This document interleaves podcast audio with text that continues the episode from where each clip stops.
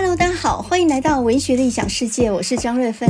今天是十一月二号，呃，这几天国外最大的消息，当然就是南韩首尔在万圣节发生的惨剧啊，十万多个人挤进某一个窄窄的巷子里面，呃，在梨泰院这个地方呢，大部分都是年轻人，然后呢，造成了推挤意外，死了一百多个人哈。那么，在国内呢，跟年轻人比较有关系的消息呢，当然就是一百一十二学年度大学的入学考试，现在参采科目已经出来了。那么今年呢，身为龙头的台大，他们的工学院里面好几个科系呢都不采国文这一科啊。那一般来讲，在学测里面呢，呃，这个大概都是考四科哈，国英数字。那么每一科十五积分啊，所以满积分是六十嘛。但是呢，今年的台大工学院有好几个科系呢，把国文这一科拿掉了哈，所以国英数字变成了因数字。那么为什么参采四科要变成参采三科呢？当然是降低了门槛啊，第一阶段进来的门槛。那么是因为呢，这几年少子化很严重。连台大这样的学校都少了一百多个人，那别的学校你就可想而知。那么每一个学校、每一个系都希望降低参采的科目啊，所以呢，四个科的变成三个科，然后三个科变成两科。听说还有一百多个科系呢，是降到只参采一科而已，只看一颗，差不多就是已经是特殊选材了呀。那么，为什么台大要开这第一枪呢？哈，你可以说，呃，它是高瞻远瞩。为什么呢？有几个原因哈。第一个就是国文这一科，一向都是理工组啊，尤其是第二类组这些学生很头大的，觉得很难对付的一个科目。不见得他们就不想好好学它，而是呢，国文这一科给人的挫败感就特别大哈。在前两年的时候呢，甚至出现了顶标跟前标是一样，都是十三级分这样的状况，也就是说分不出高下。这个是试题呢，没有鉴别度。再来就是呢，数理好的这些学生，大量的都跟清清华跟交大啊、还有成大这些优秀的学生重叠。所以呢，台大为了要抢好学生，在第一阶段的时候，他先降低门槛，让数理非常优秀但国文不太有把握的学生进来。不参采国文这一科的学测成绩，这当然是一种策略性的舍弃。台大呢，对外的说法是说，为了要更对准这些科系的专业，但事实上呢，也就是先抢先赢的概念哦。针对台大这样先下手为强，呃，阳明交大跟成大则略显迟疑啊，他们保留了大部分科系都还保留了国文学测这样的参采科目。到底不参采国文的成绩会不会影响理工学生的素质呢？这一点李家同教授就非常的忧心啊。那么他就提出来说呢，一个人如果没有人文素养的话，即使理工很强，也很难成为一个领导人。一个人呢，不读一点文史哲学的书，应该是会面目可憎、言语乏味啊。那他的表达能力跟沟通能力，想必也不会太好。李佳彤讲的都对，不过我们现在暂且先跳脱这种思维哦，我们从另外一个角度来想想看，这个世界上为什么有人会想要去念一个不切实际的科系？那么像我自己呢，就是念中文系的，呃，我不切实际了一辈子，应该这么说吧，我这辈子从来没有实切实际过，而且我还知道有人比我更不切实际，我还认识有哲学系的同学呢。那么哲学系在现在的社会上，恐怕连老师这个工作都找不到，你就找不到有一个职业叫做哲学家的呀。所以没有相对应的职业，懂吗？我们现在呢，在系所评鉴的时候，都要交代你的毕业生他们的就业率怎么样啊，就业起薪怎么样？呃，这个是除了就学稳定率之外呢，任何系所在评鉴的时候都要被反复追问的一个问题。但是呢，以我们这样一个冷门科系，从以前冷门到现在，从来没有热门过哈。以我们这样一个念文学科系的。呃，这样的出身的人来看这个社会，有很多观念呢，也是跟别人很不一样的。但是不一样也有它的价值哦，就是因为不一样，所以可以产生出一些火花出来。呃，以我自己来说好了，我自己教的大学是一个理工商管的学校，学生当然也都是理工商管方面的学生，然后他们都非常的实际哦。那么有一次呢，呢，学校就提出了一个教学跟就业方针啊，有一个口号就叫做“就好业，好就业”啊，就六个字，六字真言啊，“就好业，好就业”。我这怎么看呢？都觉得这个口号怪怪的。有一次我上课的时候，就跟学生说，我念大学的第一天，我记得老师就跟我们全班说，你知道吗？人生只有在念大学这四年当中，是唯一不用工作却还有饭吃的四年，所以千万不要轻易去打工。你这四年做什么都好，千万不要轻易去打工。后来我真的把这个话听进去了。四年当中呢，呃，我参加社团啊，交朋友了，做了很多五四三的事情了。我人生呢，一直到二十五岁硕士班毕业，我才赚到第一个钱。也就是在二十五岁之前，完全没有社会化，我根本不知道金钱的含义，也没有赚过钱。我认为大学教育不是为了要让你好找工作的，也就是呢，不是为了就业。我们念大学是为了要追求我们自己潜力更大的发挥，把你自己作为一个人最大的潜力发挥出来。当你有某种潜力发挥出来，有专业能力的时候，你当然赚得到钱啊。但是你的主要目的并不是赚钱哈。这就好像说，凳子不是坐来打人的吧？凳子是坐来坐的哈，或者是你也可以站在上面放东西。可是必要的时候，凳子也可以拿来打人呢。所以呢，我说教育真正的目的是发挥一个人最大的潜力哦，把一个人最大的潜力激发出来。那么赚到不错的薪水，那个是附加的、附带的目的啊。你这两个千万不要搞混了。那么当我讲这些话的时候，我那些学生大部分人是不能够同意的。你可以看到他们看我的眼光充满了怀疑，一副那种我即将要把他们的人生给误导了的那种感觉。在那一刻，我才真正觉得，人在年轻的时候，真的应该读一点文史哲学方面的书，应该受一点这方面思考的训练哦。呃，现在的学生很多人都很早就社会化了，呃，讲白一点就是很早就功利化了，很会算计。那么你很早就把自己念书的目的呢，已经混淆了，就等同于把自己限缩了，把你自己未来的可能性都限缩了。念什么书，念什么科系，就等同于你以后能够赚多少钱。人生是有这个目的，但是没有那么狭隘。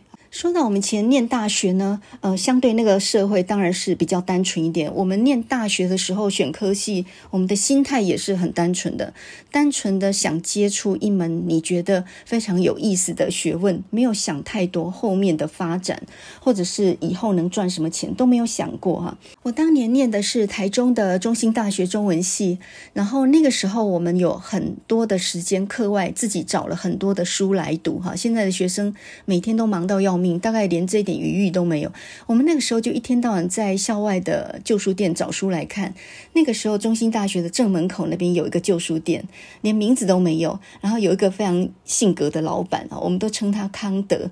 为什么呢？因为那个旧书店里面卖很多文史哲学方面的书，都是二手书。我们那个时候很年轻，当然是读得一知半解。然后那个老板呢，他不但卖书哦，他自己还几乎每一本都读过。所以当我在那里看康德的时候，哦，那一本。纯粹理性批判，厚的跟砖头一样，正在那里天昏地暗。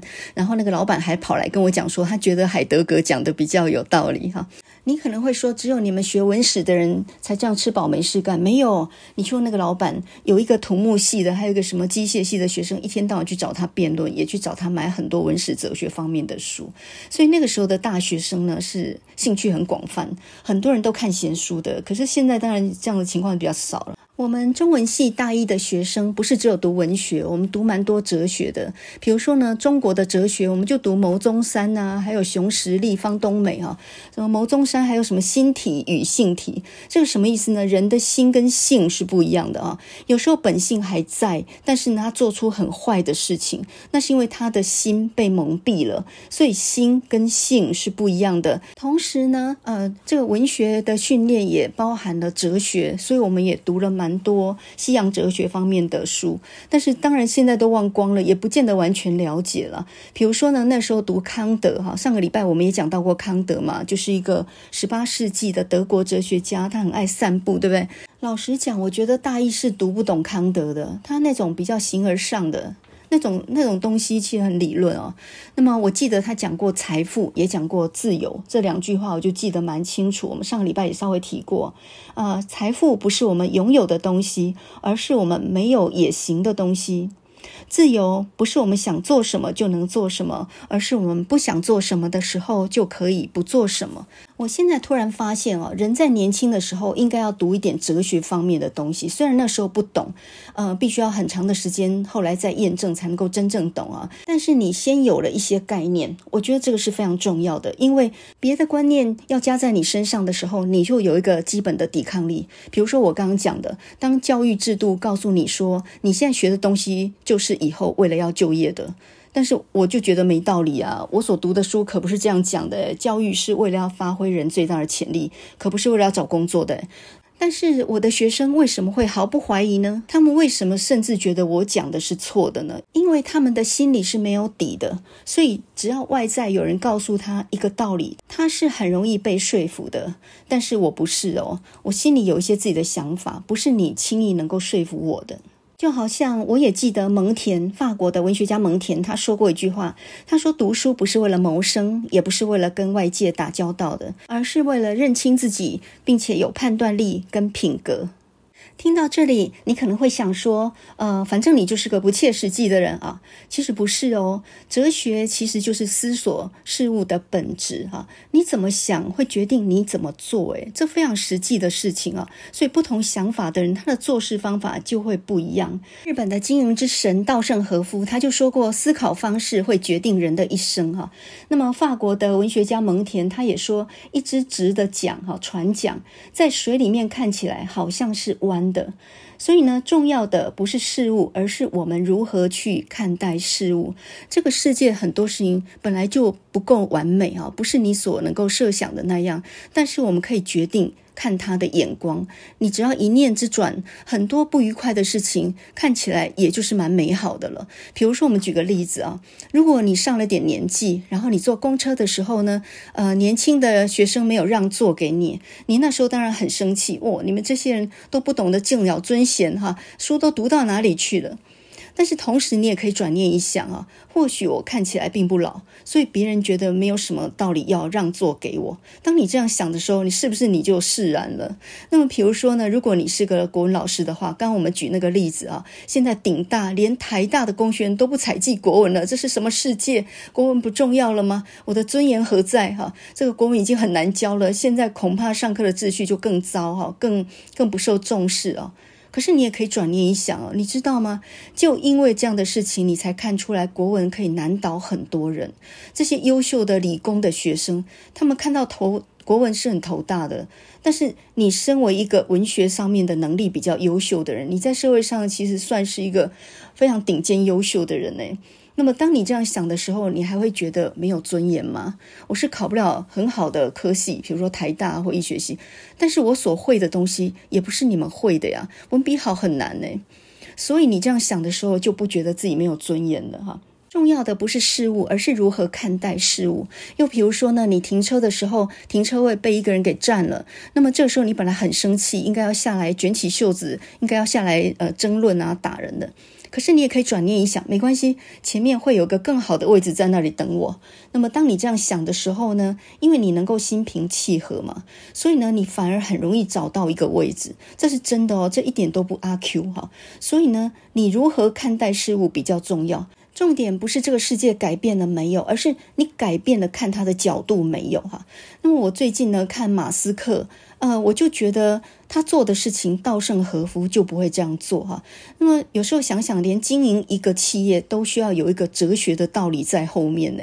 那么最近马斯克不是收购了 Twitter 吗？用四百四十亿美元哈。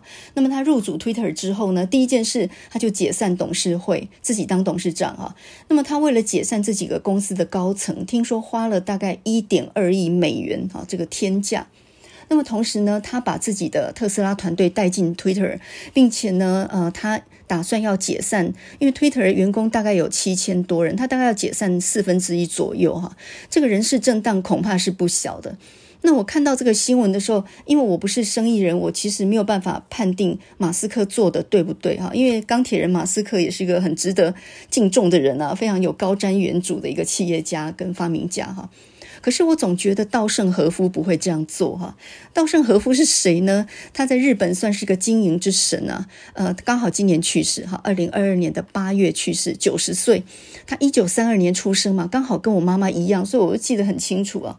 那么稻盛和夫他的企业理念就是制造员工的幸福感，也就是说，一个公司存在的理由是要让员工有归属感、有幸福感、有同体感的。所以呢，员工是为自己的公司在卖命，不是在为别人做事。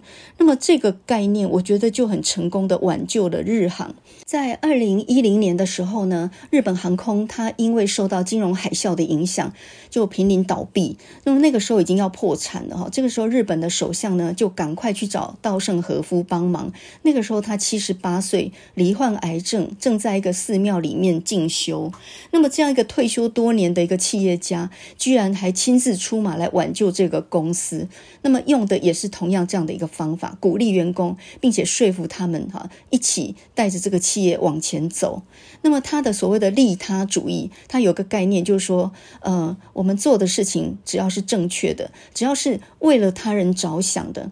那么你努力绝对是会达到一个成效的。人不能总总想着自己哈，不能光是想到要利己，要想到要利他。稻盛和夫呢，他的哲学已经写成好几本书，包括他的自传，还有后来呃有人去访问他的一些企业经营的心法哈。那你就发现他其实已经不是一个企业家，他简直就是一个哲学家呀。他除了说思考的方式会决定人的一生，还有呢，呃，顺境跟逆境的时候都是对人很大的考验，再怎么样都要心存感谢。之外，他还讲过一句话，他说呢，要经营一个企业，要成为一个成功的经营者呢，要维持一颗美丽的心灵。哇，这个美丽的心灵，哎，讲给那个马斯克听一下啦。美丽的心灵哦，不只是清楚的头脑，还要有美丽的心灵。什么叫美丽的、清明的心灵？这已经接近到那个和尚灵修的这样的一种禅修的境界了啊！做生意。赚钱，过好自己的一辈子，这个都必须要有个指引啊！就是人生其实是要有个信念的。那么稻盛和夫的信念是什么呢？这个我们大概就要从他的小时候说起啊。那么说到他的出生跟背景啊，他拿的一手坏牌，呃，跟我们很多人比较起来啊，他生长在战乱的时代。一九三二年的时候呢，他出生在日本的鹿儿岛。鹿儿岛就是南方很偏远的一个地方哈，就乡下地方。然后呢，他从小就有肺结合，所以呢，身体也不是那么好，从小呃功课的表现也不是那么杰出的。那么在念书的时候，刚好遇上二战啊，这跟我妈妈一样，我妈妈念初中的时候就在躲空袭警报。都是美军在那里轰炸。那么稻盛和夫念中学的时候呢，家里面受到美军的轰炸，所以他们家本来是开个小印刷厂的，后来连住的房子呢都被美军给炸毁哈。小时候非常贫困，然后呢，他还有弟弟妹妹五个人哦，你就可以知道，哇，这个也算是很辛苦的。那么他中学念的普通的一个学校，后来呢想要去念好的大学，也没考上第一志愿啊，所以他大学念哪里呢？他念的是鹿儿岛大学，然后。呢，他念的是化学方面了，越念越杰出，开始有了研究精神。但是呢，以他这么偏远一个地方的大学，其实很难找到东京的工作。所以呢，他第一份工作是靠老师介绍。在战后的时候呢，当时候呃很多企业都濒临倒闭。他第一份工作呢，是到京都的一个什么松风企业啊，去担任研发。这是一家快要倒闭的公司啊，连工资都发不出来，很多人都已经跑掉了。然后呢，只剩他一个员工。他在没有任何选择的情况底下呢，继续全心全意做他的工作。那么他后来创立京瓷啊，也是基于这样的一个基础，因为他研发出来一种可以绝缘的一种陶瓷。他不是有句名言吗？他说：“如果你够努力的话，你全心全意投入的话，会到了一种连老天都会出手相救的地步啊！所以，任何绝望的时候就要继续做，然后再再做，然后再绝望，再回去原点做，做到老天都出手相救这样。”后来呢，他创立了京瓷，然后呢，进入了世界五百大企业哈。在他五十几岁的时候呢，他又创立了第二电信。当时候日本的电信费非常贵哈，那日本的老百姓呢，打一分钟长途电话大概就要花亿元的美元，非常贵。所以他想要降低电信的这样的资费，然后呢，希望大家都能够合理的使用到这个通讯设备。那么也就基于这样的一个理念哦，想尽各种办法跟当时候的龙头。竞争。后来呢，也成功把这个第二电信做起来，然后又进入了五百强。所以呢，他一辈子都是基于这样的一种理念，就是。全心工作，然后呢，保持着利他的精神，哈，他心态是非常正向的。那么到了七十八岁出来挽救日航，也是一样这样的心态。什么叫做美丽的心灵？你的心灵一定要纯粹哦，这已经到了一种修行的境界了，不只是赚钱的境界。所以说他还是赚到了钱的，但是他不是以赚钱为唯一目的。就像我刚刚举例的，我们念书不是为了要找到高薪的工作，但只要你做的成功，高薪的工作自然会来嘛。所以呢，在稻盛和夫七十八岁出来挽救日本航空的时候，他想的是几万个员员工如果因此被解雇的话，那太可怜了。另外呢，日本的国民信心也需要重振，所以他基于这样的一种大众的。利益出来想办法挽救这家公司，呃，他不是为了自己哦。但是呢，你越是这样想，你越容易成功，因为你容易号召所有的人跟你一起努力哦。所以呢，思考方式决定人的一生，永远要维持一个美丽而且呢非常清明的一个心灵。我觉得这个真的是很重要的一个哲学理念。我们刚刚以蒙恬的话来说，哈，重要的不是事物本身，而是你如何看待事物。也就是我们不要想要去改变这个世界外在的东西，我们该改变自己对这些事情的看法。你应该改变自己的观念。那么蒙恬也说过一句话，他说。呃，我们在教育年轻人的时候，心灵跟肌肉要一起训练，因为心灵如果没有肌肉支撑的话，会不堪重负。要训练一个年轻人能够吃苦耐劳。那从这一点来看，我就觉得年轻人呢，现在面对兵役要延长为一年，就不要在那里哇哇叫啊！很多大学生光想到说现在好像要延长一年兵役，然后就觉得打乱了他自己的生涯规划什么的。我觉得大可不用这么想哦，在古早的年代以前哦，外岛其实是三年的。馆长最近接受百灵果访问，他就说他当年当海军陆战队的时候是三年六个月啊。我甚至觉得连女生都应该要去服兵役啊，因为保卫国家这个是无分男女都应该要尽的责任嘛。那所谓打乱你的生涯规划，我觉得这句话是不太成立的啊。你总以为你的人生是可以规划，事实上不然。我们人生遇到很多磨难呢，那你早早受一点训练，锻炼你心智的坚强度，我觉得还比你更早起步一点还要更好。很多事情呢，起步早不一定有利啊，我觉得你的耐力强，这个才是最后胜利的关键。我自己呢，呃，喜欢读闲书，然后当然也就很喜欢法国哲学家蒙恬。蒙恬也是一个散文家，十六世纪的人。他很酷一句话呢，就是因为他三十八岁以后就退休，呃，隐居于庄园读书写文章。然后当时候呢，那个法国的国王说要见他，有人就传话说，国王看了你的文章，很想认识你。那么蒙恬就说，如果他看过我的文章，那他就已经认识我了。我这个人真的很狂啊，哈。他有一句名言呢，他说：“人不用怕死，有什么理由为那样瞬间的事情担那么长的忧呢？死跟生其实是一致的，我们不会因为死而变成不一样的人啊。”这句话真的太有道理了。我们来认识一下蒙恬这个人哈。刚刚我们讲到稻盛和夫啊，作为一个企业家，他需要一个哲学在后面。那么，身为一个文学家，好的文学也必定后面有一份哲学的理念的啊。所以，蒙恬他既是一个散文家，也是一个哲学家。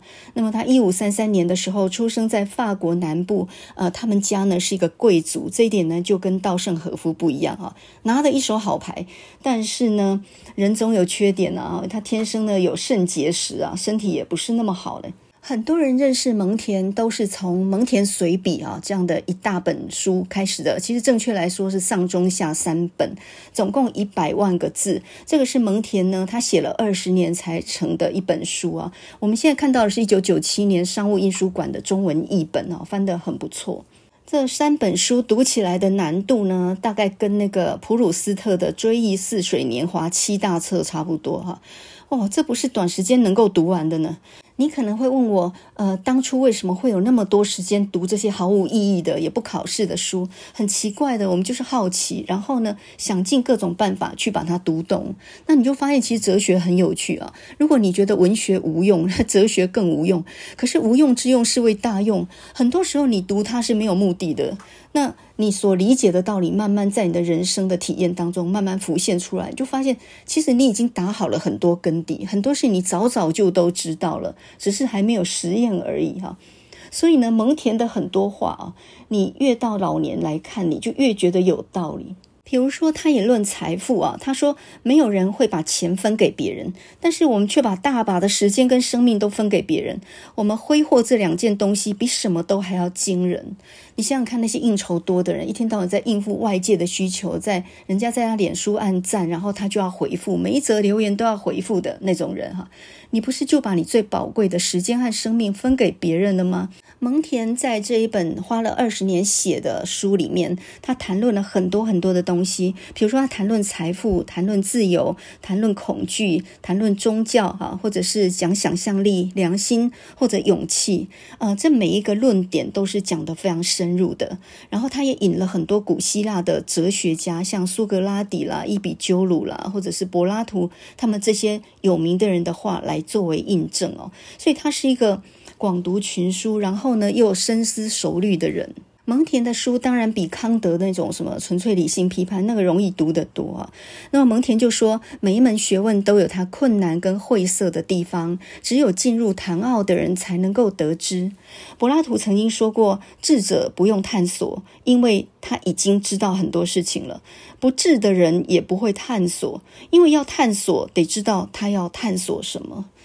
这句话呢，居然让我想到，我们现在的搜寻引擎几乎是上天入地，没有搜寻不到的东西。但是呢，你要搜寻东西，你总要先知道要搜寻什么吧。所以，我们现在拥有一个利器啊，你什么东西都搜寻得到，但是你每天看来看去，大概就那么窄小的一个范围，也就是你根本不知道你要搜寻什么。这是一个选项过多的时代，对不对？你看那个 Netflix 的时候，哇，无限浏览。东西很多的时候，你变成有选择障碍啊！所以，我们这个时代的人是比以前的人更有智慧吗？那么，据蒙恬这个说法，每一门学问都有它困难跟晦涩的地方，而在外面的人是不能够知道的。比如说，我现在觉得医学很伟大，但是我站在医学的门墙外面，连考进去都还没有。我事实上是不知道它困难跟晦涩在什么地方的，所以呢，柏拉图说，智者不用探索，因为他已知；不智者也不会探索，因为呢，你要探索得知道自己要探索什么。我觉得我们就是不智者，诶，不知道要探索什么，因为你要探索，你得知道你要探索什么啊。我们根本就不知道自己不知道的范围有多大，所以苏格拉底不是有句话吗？他说：“我只知道一件事，那就是我什么都不知道。”所以他这个讲法其实就是这样哈，在那么大的学问之海当中呢，我们只是在沙滩旁边捡到一个小贝壳而已。所以，我们是不应该看清任何学科的，任何学科都有它的谈奥，都有它困难或艰深的地方。蒙恬呢，就曾经引啊、呃，这个有一个古希腊的一个哲学家叫做伊比鸠鲁，伊比鸠鲁就说呢，我们都在浪费时间，只是浪费在不同的事情上而已啊、你可能觉得我念文学是吃饱太闲没事干，一点都不实用。那念哲学也差不多，很无用啊。可是呢，从伊比鸠鲁的角度来讲哦，呃，我们都在浪费时间，只是浪费在不同的事情上而已，对不对？有的人浪费在交际应酬上面做生意，有的人想要改革这个社会跟政治，呃，有的人呢就想关在自己的象牙塔里面，然后呢写出一些对后代的人影响很大的文章。你说哪一个算是浪费？我觉得很难讲哈。非常难讲，来讲讲蒙恬好了。呃，蒙恬这个人呢，我们刚刚讲到他是出生于贵族，家里非常有钱啊，所以他从小呢就学了拉丁语，呃，算是学问基底非常扎实的一个人。那他们家是做葡萄酒的，就是有一个很大的葡萄的庄园啊。那么他是做什么的呢？他其实是做法律这一行的，跟卡缪有点像啊。然后他十六岁的时候就开始学法律，进入到最高法院工作。他曾经在法院当推事十几年。然后深深感觉到官场险恶，哈，也在当时候的宫廷纷争，还有一些宗教战争里面呢，呃，慢慢的体会到世界上的事情是很复杂的。他无意做官，所以在他父亲去世之后呢，他继承了他们家的庄园，然后呢就闭门读书。那一年呢，他才三十八岁，刚结婚没多久。不过他也不是一直隐逸的，他后来曾经当过波尔多市的市长，他父亲也曾经担任过这个职位，哈。那么呃，也不是从来没有出门过。他曾经呢，呃，离乡背井到瑞士或意大利去治病啊，因为他有结石，然后听说那个地方的温泉能够治这种结石的疾病。后来呢，波尔多这个地方发生了瘟疫，他也曾经被迫离乡背井。嗯、除了这些很短暂离开家乡的事情之外，他大部分时间呢都住在他自己的庄园里面，用生命的最后二十年呢写成了这一本《蒙田随笔》啊。这整本书呢有一个非常有趣的序，叫做《致读者》啊。那么他就说到，这是一部真诚的书，完全没有考虑到对你是不是有用。他写的就是我自己，我的见闻，还有我追寻自我的过程。我没有想过要扬名立万，要出名或什么，我都没有想过。呃，我甚至觉得你不应该把闲暇时间浪费在这一本毫无意义的书上面哦。那么这个序是我所看过呢最有趣的一个序了。大部分的书呢都是自己在前面吹嘘，或者是找了别人在前面帮他吹嘘。那么只有蒙恬呢，他用这么真诚的话来告诉读者说：“我这里头所写的。”全部都是我自己以及透过我的眼睛所看到的这个世界。就因为他有一个美丽而且静定的心灵，所以他所反射出来的真理的阳光呢，却能够照亮了很多很多这个世界上阴暗的角落啊。所以，我们每个人去读他这本书的时候，不用想一次把它读完，可是有空你就看一小章节哦，常常有非常大的获得。比如说，我就觉得蒙田其实应该就是一个动保协会的一个一个很重要的志工吧，因为呢，在他眼中看。动物的时候，他觉得人类不应该自称为万物之灵，诶，反而是呢，动物有动物的智慧，他们和人一样有理性和思考，这一点是很多人不理解的。说到对动物的心态，呃，最近呢，在扑杀流浪猫犬上面，不是又有两派说法了吗？一派就是主张一定要扑杀哈，要减量；另外一派呢，因为看了十二夜这样的纪录片，实在觉得不忍哦，所以觉得应该要想尽各种办法呢，帮他们结扎啊、减量啊等等。现在这两派呢，就呈现在一个相持不下的一个状态哦。那我们不妨来看看蒙田他怎么样看待这样的事情。那么蒙田认为呢，我们要欣赏上帝的杰作，动物的智慧其实是超过我们的，比我们优越很多的啊。那么你去看猫或狗，它们没有我们的语言，但是呢，它们之间并不是不能沟通，它只是不用我们的方式沟通而已。而人类有语言，对吧？但是呢，人类的语言很多时候是制造误解的泉源啊。我最近呢，跟猫相处久了以后，大有体验。而这种相处呢，还不是上对下哦。你把它养在家里面，然后它就服从你唯唯一的主人，那种不算哦。呃，我养猫跟蒋勋一样嘛，是随缘来去的。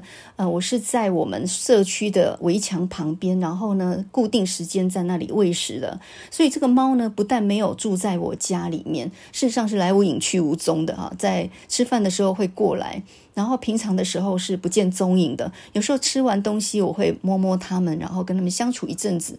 呃，越来越多的时候，我喂完之后我就坐在地上，然后呢，我在那里看一只猫很自在的在那里舔它的爪子，然后躺在那里的时候，我甚至也发觉到呢，它们的动作非常的敏捷啊，猫可以一秒上树，然后一秒跳下来，这个速度呢是非常惊人的。那么也曾经我看它们就是几秒之间呢就。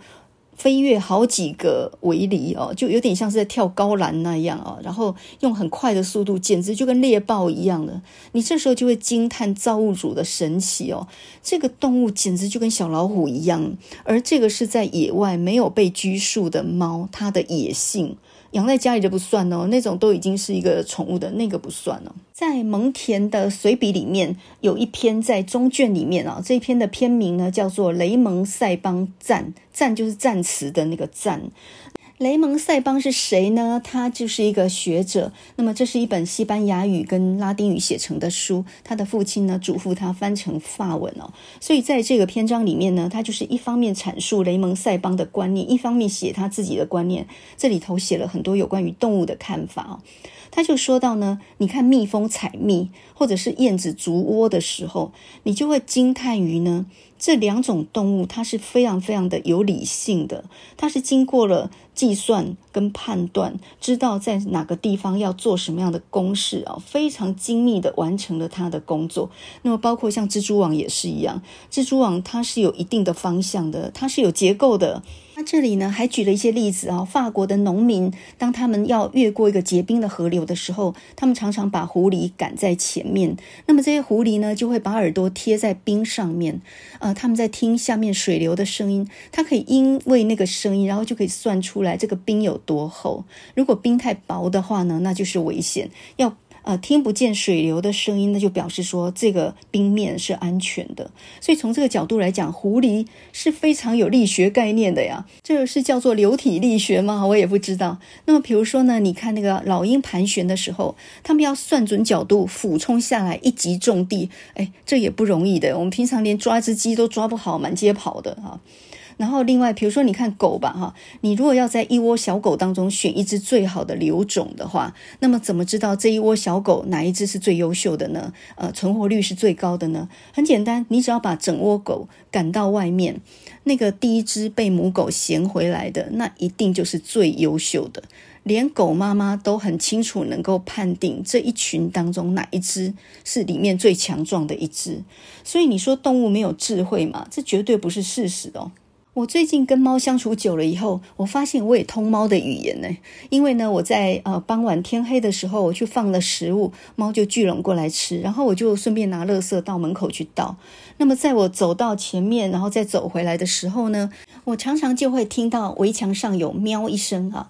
那这是一只吃了饱的，它是虎斑公的。然后呢，它跟我非常好啊，它已经吃饱，然后窜到那个围墙上面玩了。可是呢，听见我的脚步声，它就在围墙上面喵。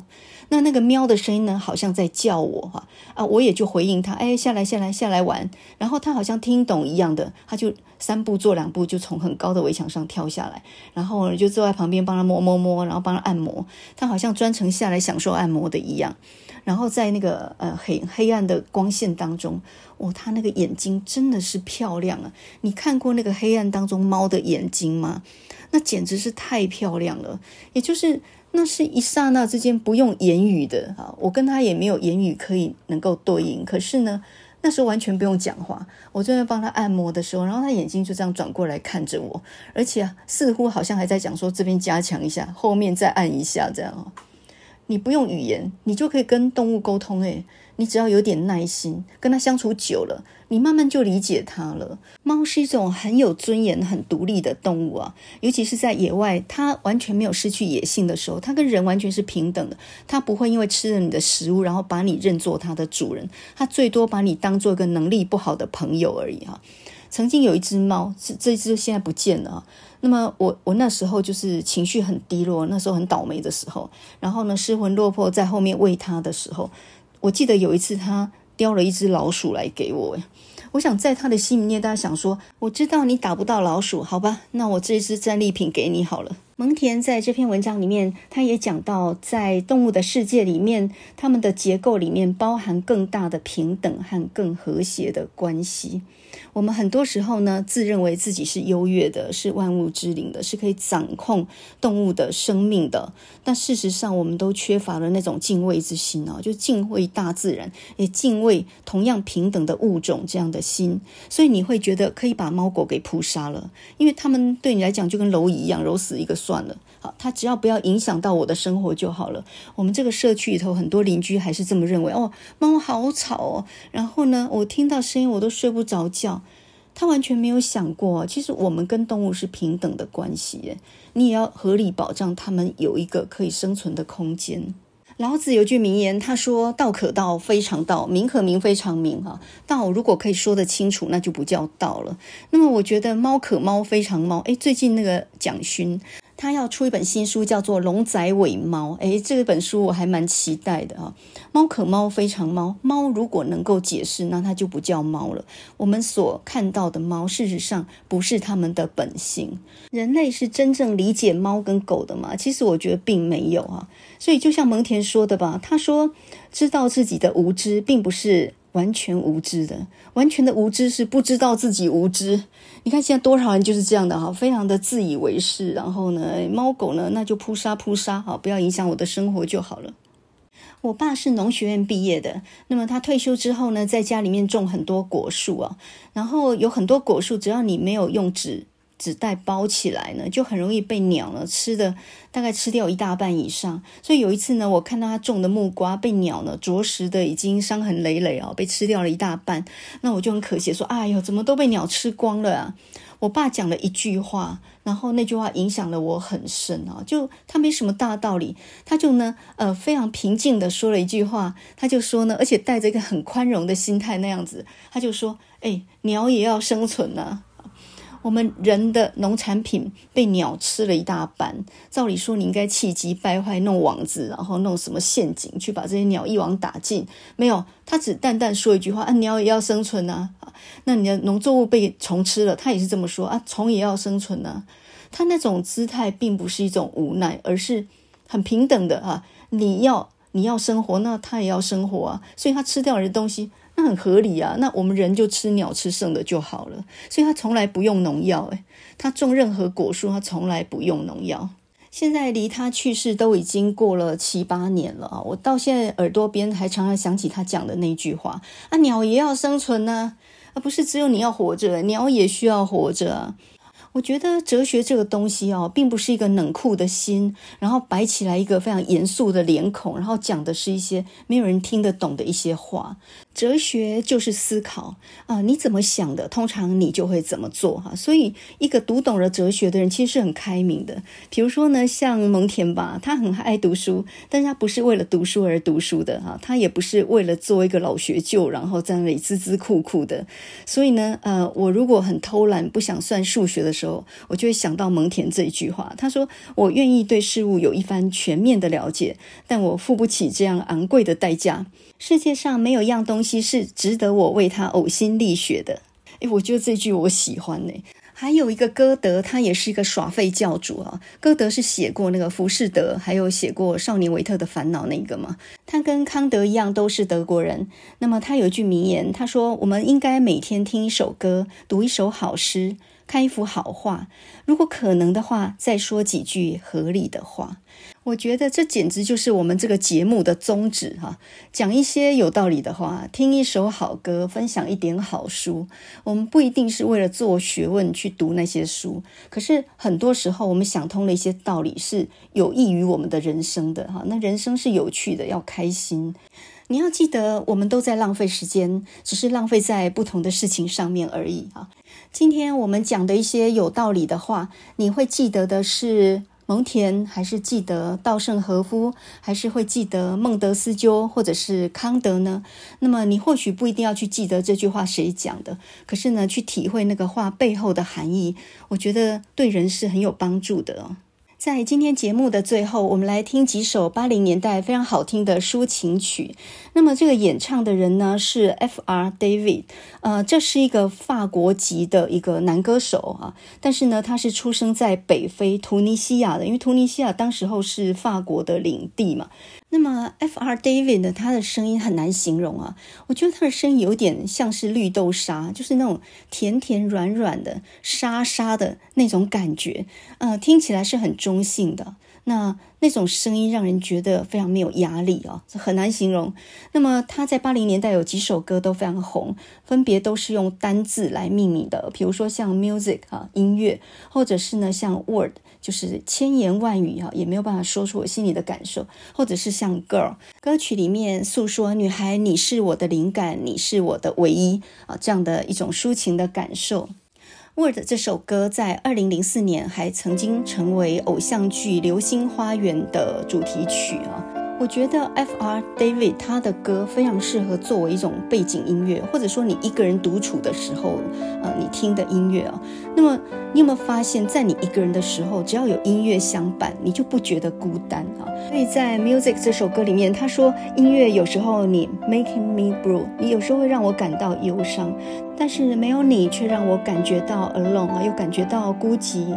你用温柔填满了我的心跟我的灵魂。Fill my heart and fill my soul with tenderness。在我们的身旁，春夏秋冬四季不断的更换，但是呢，只要有音乐相伴，我们的灵感就永远不会枯竭啊。在《Word》啊，就是《千言万语》这首歌里面，他就讲到：我是一个学音乐的人，对我来说呢，用言语表达是不容易的事情。我该用什么样的方式来让你感受到我的感情呢？我觉得音乐其实是可以代替言语的，而且它比言语更有效、更直接啊。今天我们讲的一些很有哲学道理的话你会记得其中哪几句呢？那么让我们现在呢用几首歌来做一个完美的结尾。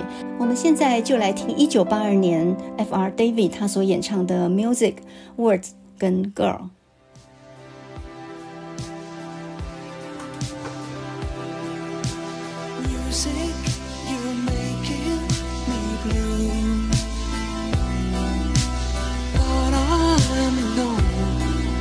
without you. Fill my heart and fill my soul with tenderness. Music fill my loneliness. Music is still all around. Constantly changing all the sounds that your inspiration will never end. Seasons are at your command. When spring is near the end, I hear green leaves of summer.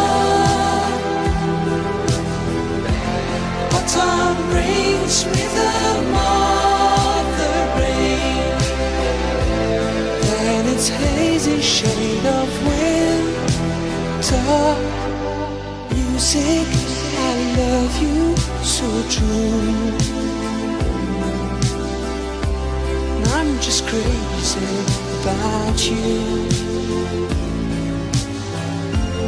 Without you life is so sad And full of pain. Music please come back again. When spring is near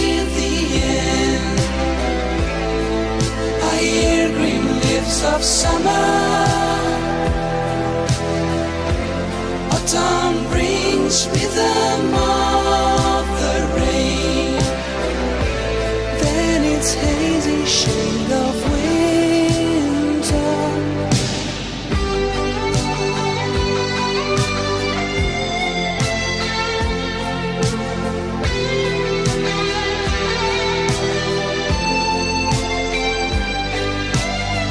music, you're making me blue. But I'm alone without you. Fill my heart and fill my soul with tenderness. Music, fill my loneliness. Fill my heart and fill my soul. Music fill my loneliness.